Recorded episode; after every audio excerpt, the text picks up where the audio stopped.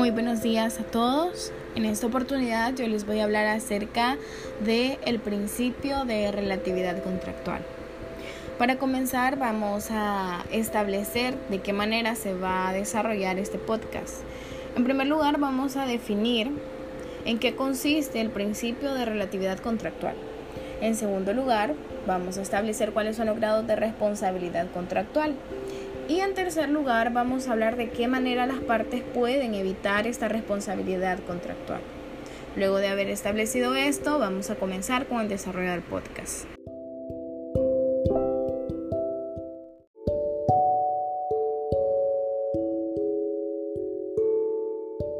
Principio de relatividad contractual o también conocido como la relatividad de los contratos. Este principio jurídico presupone la eficacia del contrato y establece que ésta puede ser relativa, en el sentido que solo produce efectos entre las partes contratantes. Ahora bien, el principio de relatividad contractual se aplica en primer lugar sobre el objeto en el cual recae la obligación del contrato y en segundo lugar sobre las partes que están involucradas sobre el contrato.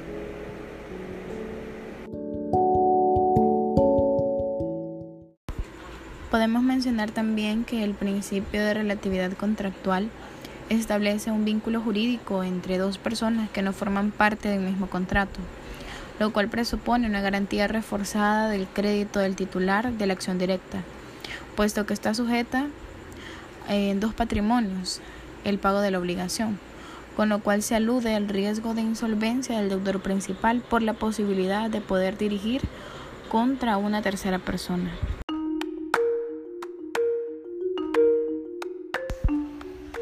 Para continuar con el desarrollo del tema, vamos a hablar acerca de los grados de responsabilidad contractual.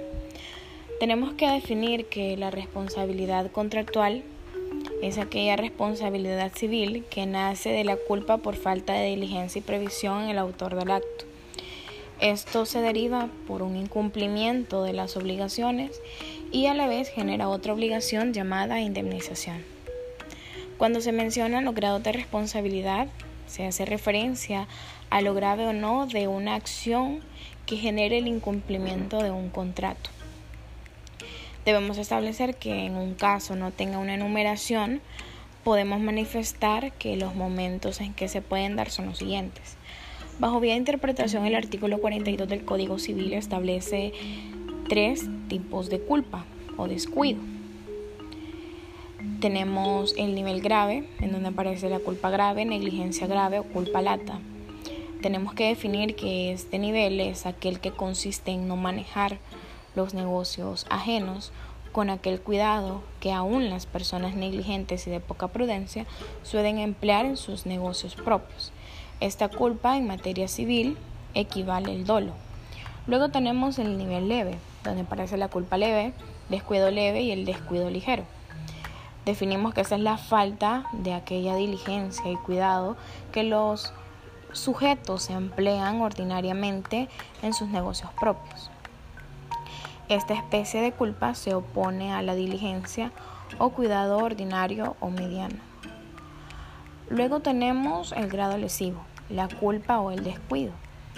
En este grado podemos decir que es aquella esmerada diligencia que una persona juiciosa emplea en sus negocios más importantes.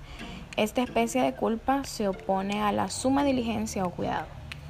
Ahora bien, el dolo consiste en la intención positiva de inferir injuria a una persona o a la propiedad de otro.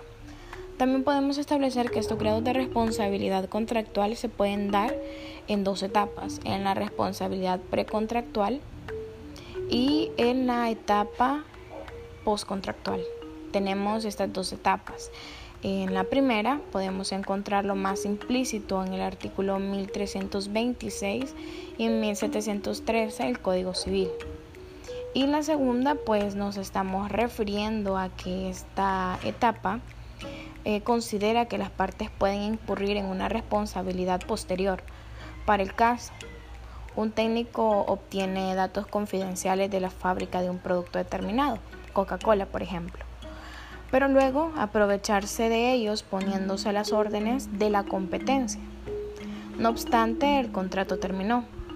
Esto es que puede pedir una indemnización por el perjuicio porque esta persona está incurriendo en lo que es un grado de responsabilidad contractual.